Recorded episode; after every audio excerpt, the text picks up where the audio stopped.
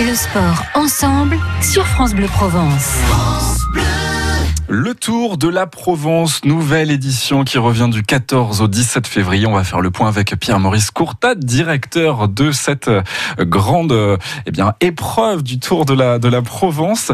Pierre-Maurice Courtade, c'est la première édition en tant que directeur. Pas trop de pression? Non, ça va, ça fait maintenant 20 ans que je suis dans le cyclisme. Donc c'est vrai que c'est une nouvelle casquette pour moi, puisque j'ai eu d'autres casquettes euh, en amont. Et bah, je vais découvrir et je suis bien assisté pour ça en fait. Ouais, une grosse équipe euh, derrière vous.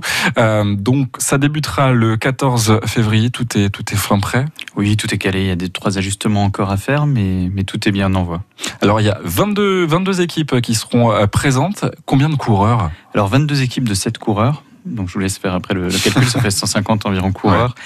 Euh, des grands noms qui vont être présents, comme Philippe Gilbert, qui a été champion du monde, qui a gagné tous les grands monuments, Thibaut Pinot, Warren Barguil, Tony Galopin, enfin une pléiade de champions que les, les spectateurs vont pouvoir euh, venir découvrir aux abords des départs et des arrivées. C'est ça exactement. Il y a des plusieurs animations hein, qui vont qui vont être euh, proposées au départ et à l'arrivée. Justement, on va on va s'intéresser un peu plus au tracé euh, de ce Tour de, de la Provence avec un, un, un contrôle à montre au Sainte-Marie de la Mer. Ce sera pour débuter le, le, 14 février. Tout à fait. On a on a on veut garder cette déjà l'année dernière il y avait un prologue qui ouais. avait été fait. Donc prologue c'est 8 km 5 on voulait réitérer, mais le profil du parcours ne, ne, nous le permettait pas. Donc on a fait un contre-la-montre de 8 km 9. Les 400 mètres, en fait, sont cette différence entre un, un prologue et un contre-la-montre qui partira du cœur des arènes pour faire un aller-retour sur la route de Cacharel au cœur de Camargue pour arriver devant la mairie Place des Gitans.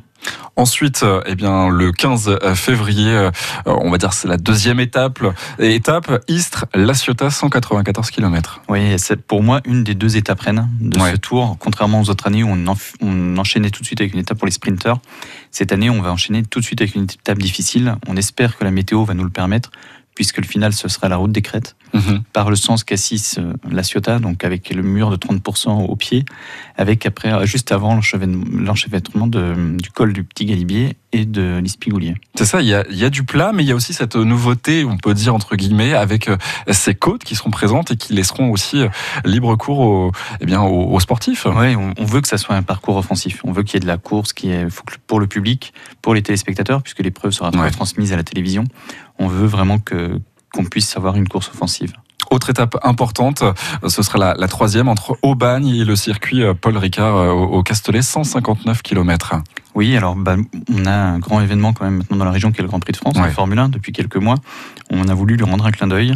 On va rentrer sur la piste de Formule 1 à chaque tour, c'est-à-dire on fait un circuit de 5 tours de 20 et quelques kilomètres et on rentrera à chaque fois sur la piste et les coureurs auront, seront des Formule 1 entre guillemets pendant quelques kilomètres. Même pour les coureurs, c'est un moment assez exceptionnel. Oui, bah, l'année dernière, on avait fait le test de ce prologue sur le circuit, ouais. que les coureurs ont adoré.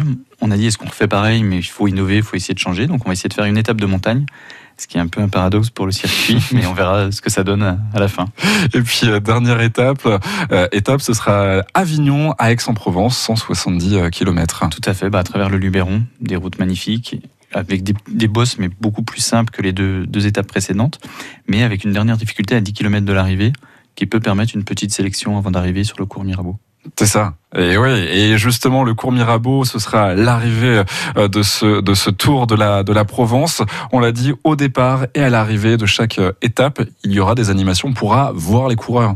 Oui, le, le cyclisme c'est un sport qui est populaire, il faut qu'on le reste. Donc le, les bus des équipes, l'accès aux coureurs est libre. Il n'y a pas de, c'est pas un accès payant, il n'y a pas d'accréditation à avoir. Le Tour de France n'est pas le Tour de France avec toutes les contraintes que, que ça ouais. engendre. Vous avez les mêmes coureurs, mais là, vous pouvez les approcher, faire des photos, demander les autographes. Ils seront disponibles.